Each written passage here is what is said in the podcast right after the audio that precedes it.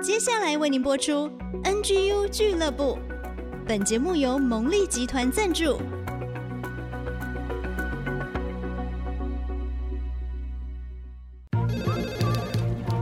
分享职场经验，找寻支持力量。NGU 俱乐部，高美祥、黎元月主持，陪你一起 Never Give Up，点燃永不放弃的热情。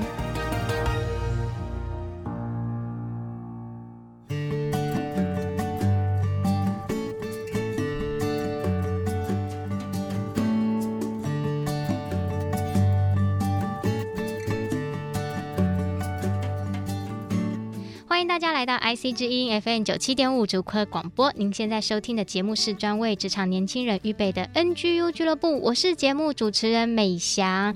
时间来到七月中了，继续为大家邀请到一个很棒的来宾哦。我认识他的时间也很长，最近是这个老朋友常见的相聚会哦。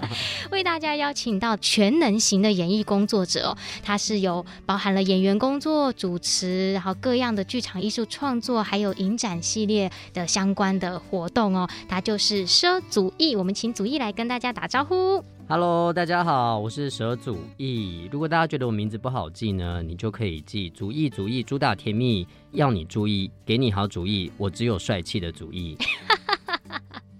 果然是全能型艺术工作者。过誉了，过誉了，过誉了。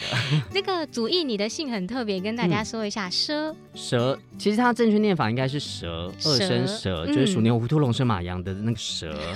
然后，如果要写字的话，它长得有点像于天的于，但是如果你拆解的话，其实你只要把它分成三个部分，就是写一个人类的人，嗯，然后中间写两画的二。然后下面再写一个小，然后那个小不要插上去二，它就不会长得像鱼。真的是很特别的一个姓啊！至少我从小到大只有碰过你一个人姓这个姓。对。而且你刚刚说我们认识很久，其实你知道我们认识多久了吗？我不想算。好了，大概了，大概了。二十哎。哦，我们两岁就认识了。对啊，真的，我们是青梅竹马。好闹啊。好啦，真的是我们从大学时代就认识到现在啦，所以是关系很好的朋友，以前常常一起工作这样子。嗯、那今天邀请足一来到节目中分享啊，就是因为他作为一个职场人，他拥有很丰富的经历，我觉得也有很棒的生命历程可以分享给大家。那我先来请教你，因为其实你从学生时代就展露出对表演艺术的热情嘛，那一路上也是就读。相关科系，职场经历呢，我觉得真的是比起一般人丰富非常的多。那可不可以跟我们先分享几个在职场当中碰到有趣好玩的事情呢？嗯，我可以先分享一下我做过的几个工作，很简单的就是演员嘛，嗯，然后另外一个就是电视台的儿童主持人，嗯，然后接下来就是婚礼主持人、广播主持人，就是现在流行的 Podcast，嗯，然后还有以前做过。便利商店的员工、素食店的员工，还有影展的工作人员，还有展场的工读生，嗯，等等的这些工作，真的很多种，很多很多，因为就是有点像是现在所谓的斜杠，就什么都做，什么钱都赚嘛，是，然后也让自己多增加一点丰富的经历，嗯嗯，对。那有趣的部分呢，其实我觉得最有趣还是在高中时期做的便利商店。哎，为什么这么说？嗯，因为。现在的时薪差不多是一百六嘛？对，我以前是六十六。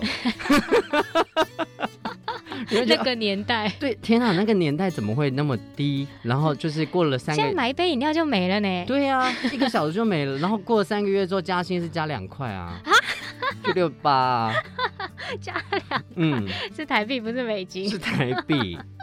然后最有趣就是你可以遇到形形色色的人，对，然后可以看到很多不同的人生。嗯，然后尤其我们那间便利商店是在台南，所以它是在一个有点像是夜总会酒吧旁边，所以你可以看到人色更多。嗯嗯，嗯。然后有时候呢，可能会有人进来偷东西啊，或者是有人他有、哦、他有想要做一些什么样特别的活动、呃，不是特别的活动，就是特别的口味，或者是帮他做一些特别的优惠等等的。哦，嗯。不过，因为便利商店它都有自己的 SOP，所以我也不会轻易的去更改。我这个人就是蛮坚持的。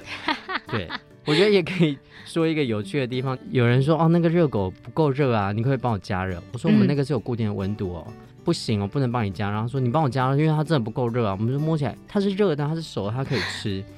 他就说：“你就是帮我加热就对了。”我说：“不然你自己加热。”他说：“不要啊。”然后说：“好，你要加热是不是？我帮你加。”然后就进入微波炉按二。二十秒吧，是，然后这只热狗就爆炸。我说你要加热就是这样子啊，因为热狗加热它就是会爆炸。对，没错，我就不没有办法帮你加热啊。啊，你那么坚持，那我就做给你看啊。顺你的心，服你的意。真的很好笑哎、欸！就学生时代打工，就很多有趣好玩的事情。对，但是我觉得印象也深刻。你看那么久以前的事情了，嗯、但是从那时候就显露出来你对事物的坚持跟执着的这个性格。对，然后也会去观察人，所以后来才读了戏剧系这样。嗯，那我想继续请教你啊，因为你一路以来一直都是做这些演艺工作、表演艺术相关的类型嘛。那你觉得这一份职业吸引你的地方是什么呢？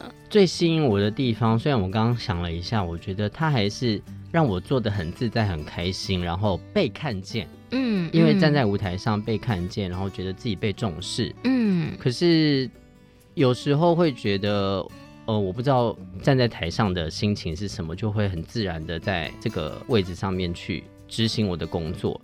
非常开心的是，我可以演很多人的人生，是。因为你可以去揣摩人生，去。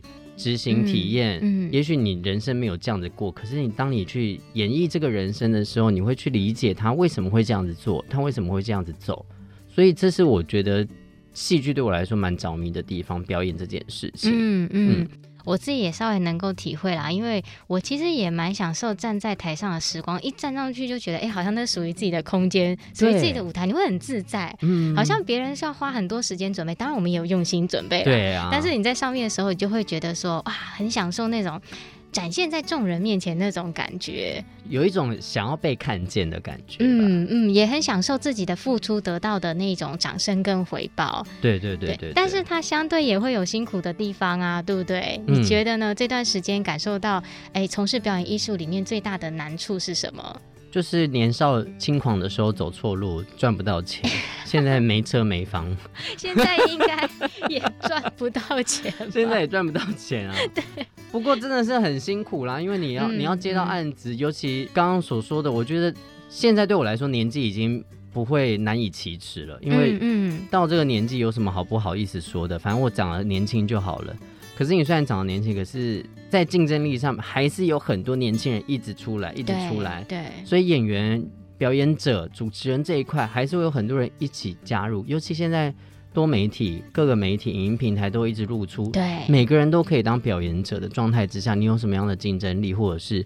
续航力可以跟人家竞争。哎、欸，我觉得这讲的很好，因为大家可能看表演艺术行业比较冷门，少接触。其实这还是一个职场，就跟大家一般在公司一样，你要如何一直提升自己，然后经营自己的品牌。嗯，像刚才祖逸讲的，让你自己是有竞争力、续航力的。对，其实这个在任何一个职场当中都是需要的。嗯，嗯，那我这段最后一题想要请教你啊，对你来说，你一直不会想说要转行，因为刚才都说赚不到钱嘛，没车。没房嘛，但是你还是一直坚持在这里就不走，也没有想要放弃。你觉得原因是什么呢？其实我还是中间有一度很想要放弃，可是，嗯，可是我觉得影响我最大的一句话是杨艳艳在金马颁奖典礼，她得到最佳女主角，用《热带雨》那部电影得到最佳女主角，她说了一句话，她说她每天都想要放弃，可是隔天早上醒过来之后。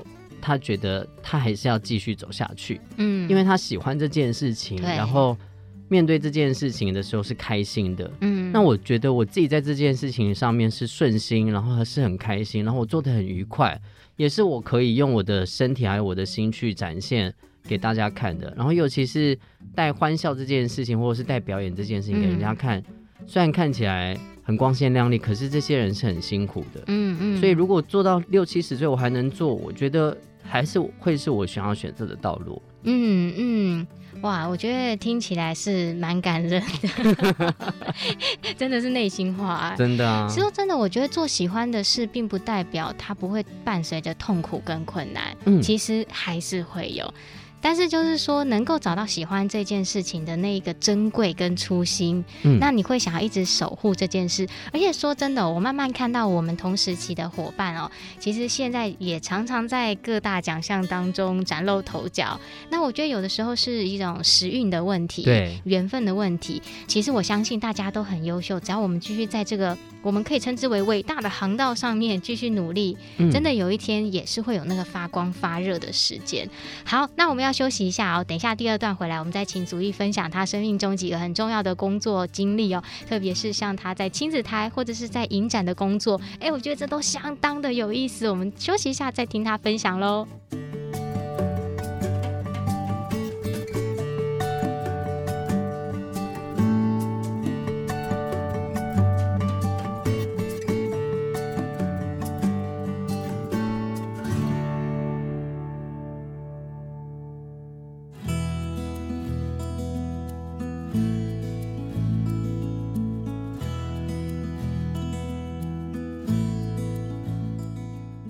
欢迎大家再次回到 IC 之音 FM 九七点五主科广播，现在播出的节目是 NGU 俱乐部，职场年轻人永不放弃，Never Give Up。我是主持人美翔，我们的节目呢是每个礼拜一晚上的七点到八点首播，每个礼拜天中午十一点到十二点重播。您可以在 IC 之音的 AOD 随选即播上随时收听。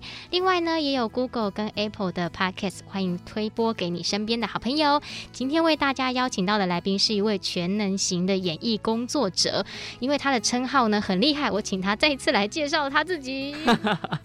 大家好，我是主打甜蜜有好主意要你注意的主意。是的，他就是说祖义。Hello，大家好。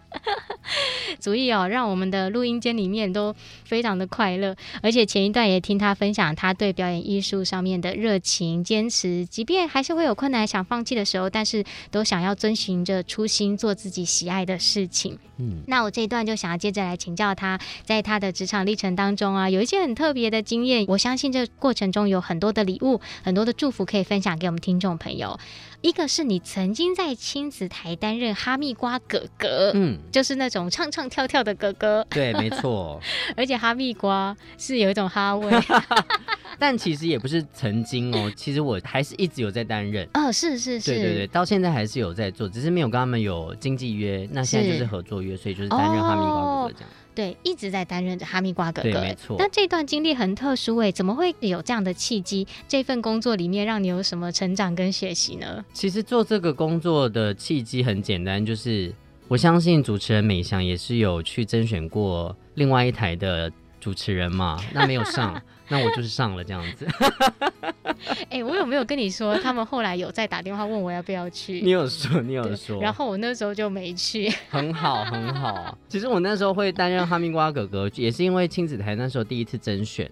我那时候其实根本也不知道他们甄选是某一次在街头艺人表演亲子带动唱的时候，然后有一个家长过来说：“我觉得你比电视上那些哥哥姐姐更适合哎，但你表演比他们好。”哇！然后我就说：“对啊，我比他们好，为什么我上次报名没有上？我就再来找找看有没有在报名。”哎，那时候亲子台就刚好在甄选，我就报名了。嗯，他们当年度也是刚好要做一个舞台剧，所以他把有舞台剧经验的先留下来哦，然后所以我就一路过关斩将到决赛。然后被选上了，嗯、选上之后，其实最后培训的状态，他们也是想说，先演完舞台剧再决定要不要用我。然后演完之后也觉得啊、哦呃，都演完了，那还是跟他签约好了，所以我就 被签下来了。哦，这好多历程哦。对啊，没想到签下来之后，殊不知我这么好用 这么有才华。因为你还要编舞啊，对不对？对，我那时候有编舞、作词、编剧、编导。然后还有主持哇等等的哇，你这哈密瓜哥哥很忙哎，我就是很全能啊，全能型的好用的人。刚才还说不好意思讲。真的啦，但是真的啦，是这是真的。要能够做这些事情，每一个训练都是不简单的事情。对对啊，那你在这份工作当中享受吗？那你觉得有什么很棒的经历可以跟大家分享？其实对我来说是蛮享受的。其实我不知道听众们有没有小孩啊，在看儿童台的。嗯，因为很多家长呢，他会习惯性的把小孩放在电视机前面，有哥哥姐姐来教导。嗯，然后就说啊，你们哥哥姐姐教错了啊，你们不能这样教，然后就会去。留言啊、批评啊，或者是等等，然后说啊，哥哥姐姐怎么可以露啊，等等的。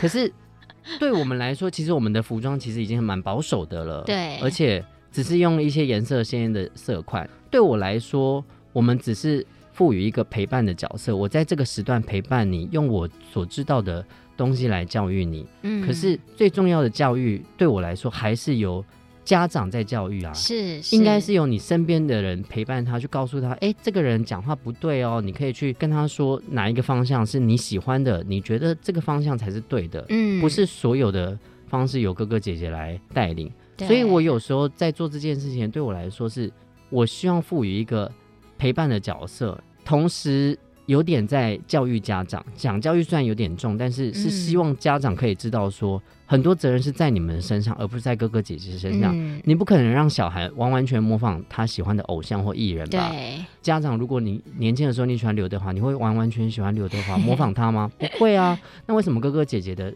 身上的重担要那么重？嗯，这是我在这个行业里面最大的一个感触。然后另外一个就是大家也会说啊，你当哥哥，你到四五十岁还可以当哥哥吗？为什么不行？为什么不行？我就是长得那么年轻啊！而且就 就算不是年轻的外表，哥哥他也只是一个称号而已，是，他只是一个名字，他并不是一个年纪的身份或者是职位。是，那对我来说就像是副理啊，是，就是总经理啊，或者等等，他就只是一个名称，职场的称谓嘛。是，对啊，对我来说他其实没有什么，所以这个东西其实是需要去跟听众还有。观众还有你的受众去沟通的，嗯，有一个互动，其实反而看到足艺在这个过程中，它是有个使命感的，嗯，因为你刚刚会提到这些，表示你在这个过程中你是有反思，而且你会反向回馈给家长的，对。那我觉得这就是因为你做这个行业，你是有使命感，不是说讨大家的欢喜，唱唱跳跳就好，反而是希望也向家长输出一个观念，就是我们在做陪伴的工作，但是教育的工作是你们要把它谨慎的抓住的，嗯。嗯，对，那我也看到你在这个当中的付出，因为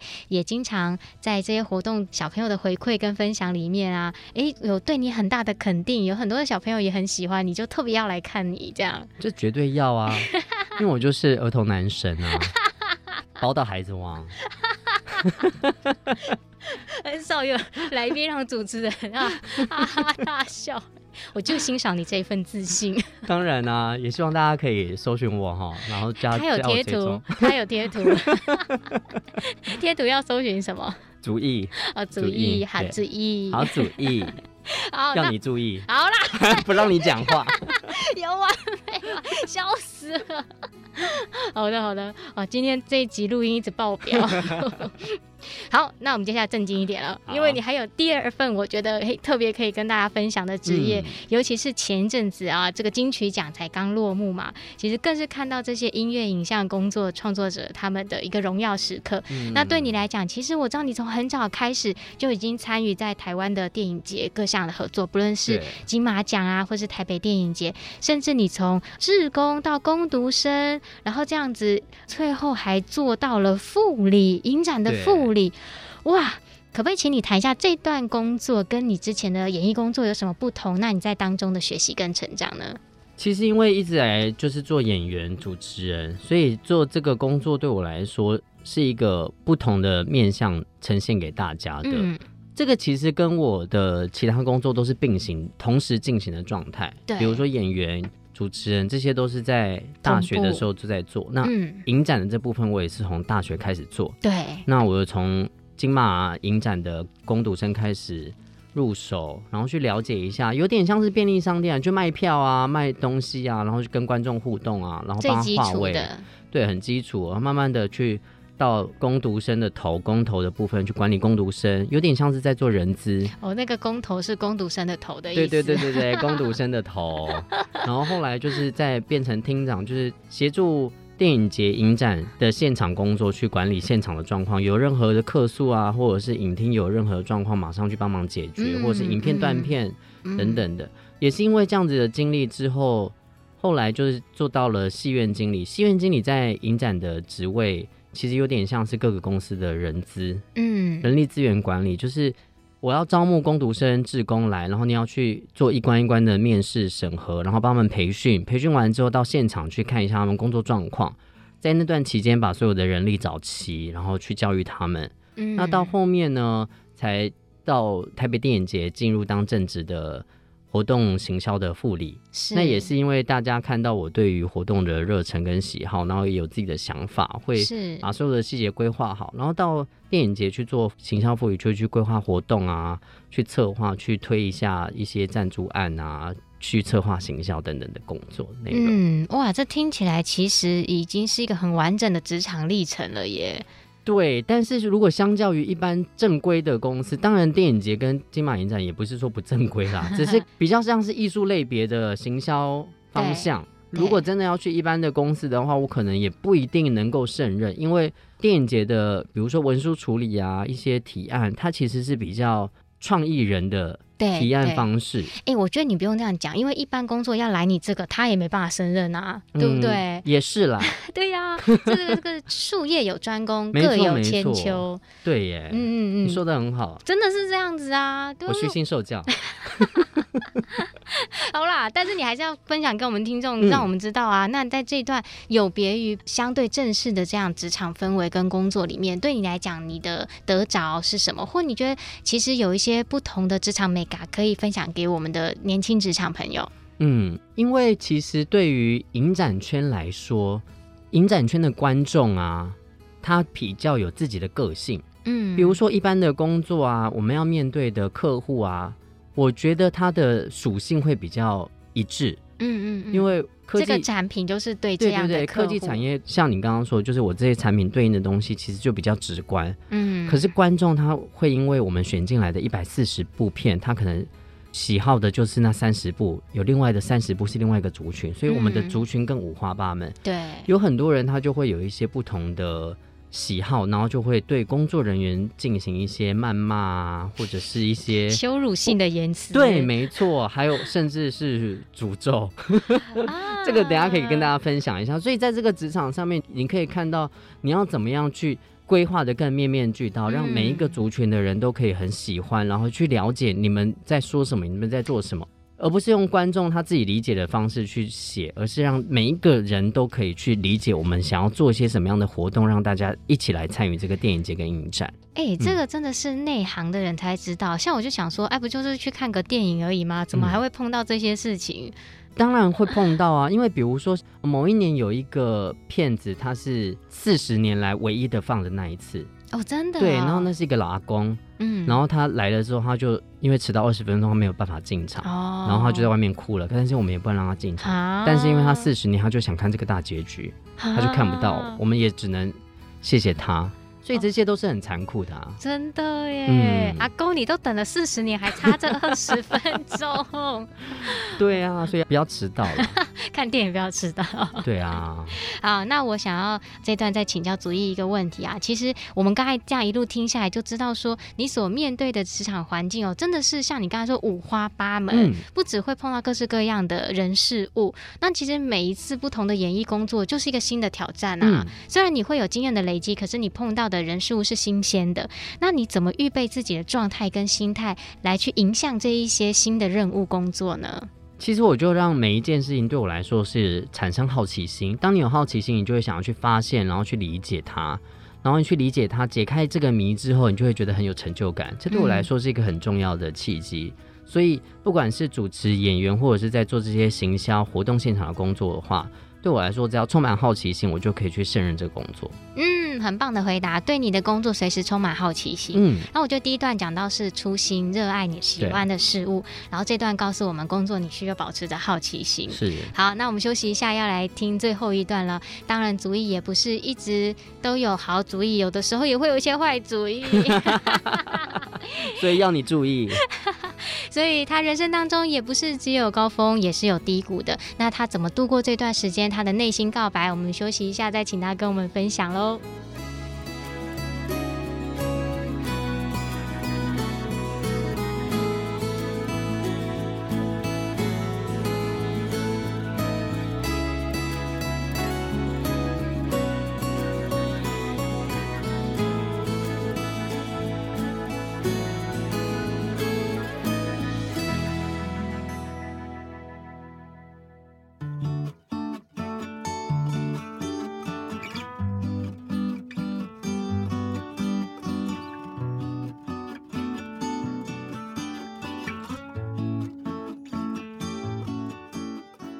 欢迎大家再次回到 IC 之音 FM 九七点五竹科广播。您现在收听的节目是 NGU 俱乐部，我是主持人美翔。今天为大家邀请到的是全能型的演艺工作者舍祖义，给你好主意，还有什么好甜蜜？主打甜蜜要你注意，有好主意，只有帅气的主意。就是你知道，作为一个艺能工作者哦，他没有办法介绍，就是这么简短，一定要很长这样子。也是主要是要让大家可以好记啦。有，我相信今天听完之后，我们。都知道你有好主意啦，真的要你注意，还有帅气。无限追加，好了，但是我觉得很欢乐啦，很喜欢这样子。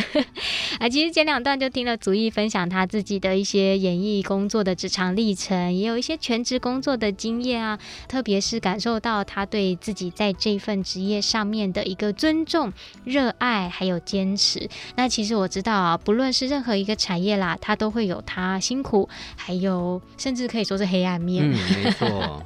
所以我也想要问问你，在你这么快乐。光鲜亮丽，这个亲子台哥哥的背后，是不是也曾经有陷入那种自我怀疑啊，或者是很刻苦的日子？那这些经验是不是可以跟我们分享看看，让我们也一起从这个中间可以来得着一些力量？其实因为刻苦的过程，就是有时候你会没有办法有稳定的收入，嗯，你会觉得很辛苦，不知道下一餐是什么时候。但是，因为我们的收入其实以年收入来说的话，也算跟一般上班族算差不多，每个月月薪是。最刻苦的状态应该是在前年的状态，因为刚好电视台产生了一个商标之争的状况。为什么我会说担任哈密瓜哥哥？我不是哈密瓜哥哥，因为这个名字商标对于一些企业来说，他们是已经被注册了。嗯，所以我们不能轻易的去使用。对，那就像之前苏打绿的事情，对对对对对，这样，嗯、没错啊，或邓紫棋啊，就是这些都是被注册走了。我们的这些商标它不能代表我们，所以能代表我的就只有主义我自己。当你失去掉这个光环的时候，你要怎么样去维持自己的一个状态，然后让自己有一个正向的力量往前走？嗯、然后那时候其实深陷了一个蛮大的一个低潮期。嗯，在那个过程之中，你会觉得，哎。我经营了那么久的这个名字，现在不属于你，不是我的，那怎么办呢？对，后来想一想也没关系，那我就会找其他的路走嘛。嗯，所以我就有了一个这个艺名，好主意，让大家去记住我。后来调试好心情之后，也跟亲子台有一个很好的合作关系。嗯、那我就是担任哈密瓜哥哥没错，如果后面有其他人来担任这个角色也很好。像我去其他地方工作，比如说去中国啊等等的地方，大家会说：“哎，你是什么哥哥吗？”我说：“对对对，我是。可是在这边我是叫祖义哥哥啊。”他说：“没关系，我们要看的不是这个名字，是看你的人。”哦，当你听到这些话的时候，你就会觉得很开心，你觉得你值得了。嗯嗯。对，当这些力量给你的时候，你就会觉得你走下去是有必要性，而且只要做出自己的价值，是不管你是哪一个名字都不重要。对。然后另外一个比较。低潮的点是因为在去年的状况，疫情，然后也在电影节担任正职，然后后来就离职，嗯、也是因为职场上面的一些不好的状况。那工作上面呢，比如说你换了职位，就像是我从艺人、主持人转到办公室上正职，所以我有一些。做行销或者是活动上面的概念，或者是做 PowerPoint，对一些老练的人来说，会觉得你做这什么东西可能不纯熟，或者是不精致、不美观。但是每个人对我来说，就是你做出来的东西又对我自己的品味，那我能不能让别人听得懂比较重要嘛？嗯，主管他就会觉得他认为美的东西。你做出来不美，他就会一直去霸凌你，然后去攻击你。你有时候信心被打压到一个时刻之后，就会变得很低潮。所以我去年的状况，其实我应该算是低潮忧郁了半年，到现在比较好，慢慢的转换，慢慢恢复起来。对对对对对，嗯、那个是是蛮痛苦的一个过程啊。再加上疫情的状况，去年有八个月没有任何一点的收入。哇，那怎么办？就是假装啊，微笑啊，但是这是很可怕的事情。所以，当你遇到一些很低潮的状况，嗯、千万一定要记得懂得求救。不管是跟你的朋友讲，跟你的家人讲，一定要找一个人告诉你你要怎么做。然后，嗯，他虽然也没有办法告诉你，但重要还是像我刚刚说的陪伴。嗯，嗯，不管是家人陪伴、哥哥姐陪伴、电视的陪伴，你只要有人陪伴你，你绝对不会出事。嗯，还好那时候身边有一些朋友在陪伴我。哇。嗯不容易耶，尤其听完前面两段，觉得说那么欢乐笑闹的背后。真的是很多不为人知的辛酸。其实我相信每个人各有他的苦痛跟难处，就是生命走久了会遇到的。嗯，对。但是怎么样去面对，也接纳自己，我们会有软弱、伤心，或现在很流行说在哪里跌倒就在哪里躺下嘛。嗯，其实我觉得这蛮有意义的耶，因为你有时候确实是需要休息一下，停下来，嗯、放空一下。好好的去处理掉自己的内在的一些情绪或问题，你才会有力气爬起来往前走。所以有时候真的不要对自己那么苛责跟苛刻。当你从哪里跌倒，你就要从哪里爬起来。所以我去年在电影节离开之后，前阵子台北电影奖才刚落幕嘛，嗯，我还是有回去帮忙，我去面对在那个地方让我很伤痛、很低潮的一个状况，然后去接受它。嗯、其实一开始去的时候，你会很害怕别人会觉得啊，你就是一个。在这边的逃兵啊，你干嘛回来？等等的。可是还是有很多人就是会觉得，哎、欸，你回来了，欢迎你回来，你好了，你没事了吗？嗯，对，就是不用去预设别人的立场，真的在那个地方去面对他，对你来说比较重要的。嗯、那如果你真的是选择离开的话。请你一定要找到一个好的地方，让自己去舒压，嗯、千万不要去压抑自己，要有一个出口去释放它。是，其实释放回来之后，反而说不定像祖逸这样子，你还是可以回去担任一些让你可以有很多发挥的职位嘛，对不对？对啊。而且我说真的，我觉得还是有很多人在期待的，嗯、因为说真的，在你那个领域上，你还是有一定的经验跟能力在，是对整个团体是有注意的。没错，嗯，因为还是很多人来问我一些，就是我曾经的经验，所以他们还是会过来咨询我，啊、就变成咨询委员了。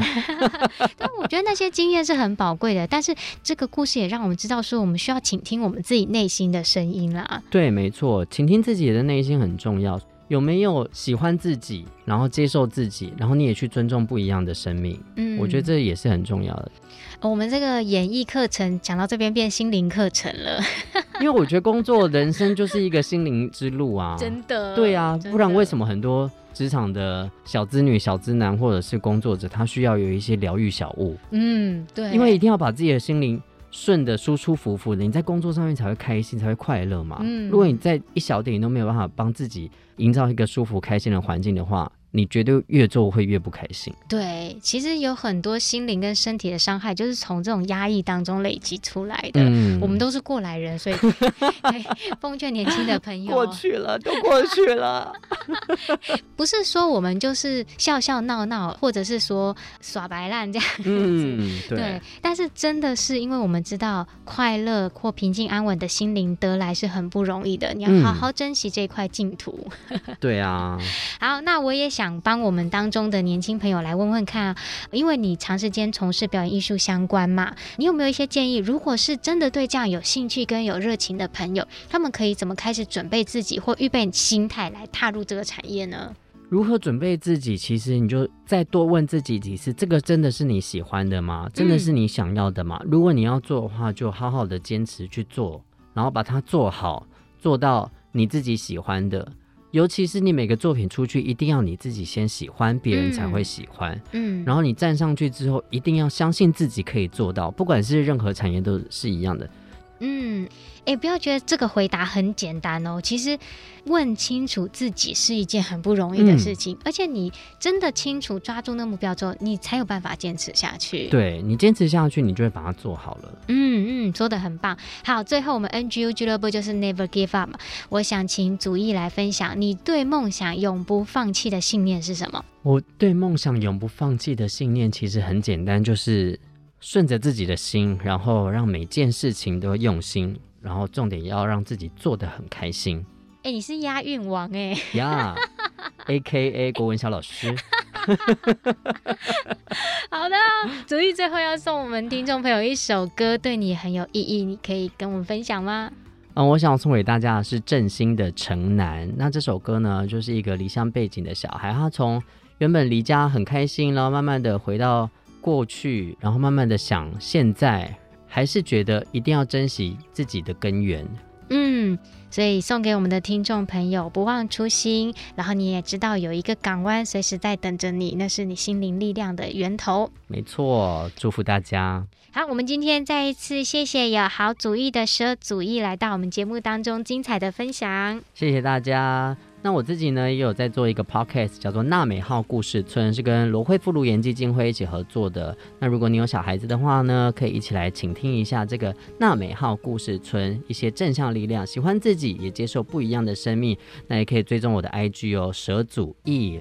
再一次谢谢祖逸来到节目中啊，也希望大家会喜欢他的作品。那我们就休息一下，等一下回来我们就来听小月姐姐的追剧神器，让我们一起透过看好剧来提升职场竞争力，找回家家庭幸福力。天空漫漫，下起雨了，还不回家吗？你说天空不只会哭，它还能说话。他说什么？你听见了，都一一写下，小心让风吹干，挂在城南桥底下。